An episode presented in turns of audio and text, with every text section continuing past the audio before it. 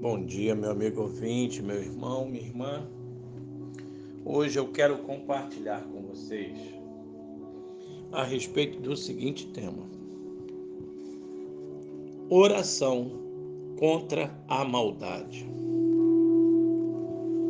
Diante da maldade no mundo, tendemos a concluir que Deus não é bom quando vemos os orgulhosos e os maus prosperando, tendemos a pensar que Deus não os vê. Parece que não sofrem, parece que são premiados por sua maldade. Falam mal de Deus, que parece não se importar. Por terem tanto prestígio, honra e dinheiro, há pessoas que os louvam e os seguem, e parece que Deus não se importa. Nosso primeiro grito diante desta realidade deve ser o grito da fé. Senhor Deus, tu és bom. O Senhor é bom para os que têm corações puros. Nosso segundo grito diante da maldade é de protesto. Não aceitamos que a vida deve ser assim não aceitamos que a nossa vida seja assim. A vida pode ser diferente.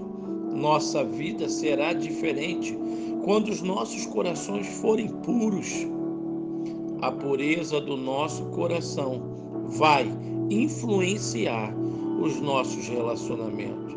A pureza do nosso coração não nos permitirá seguir os maus. Senhor Deus, dá-nos corações puros, corações apaixonados pela bondade.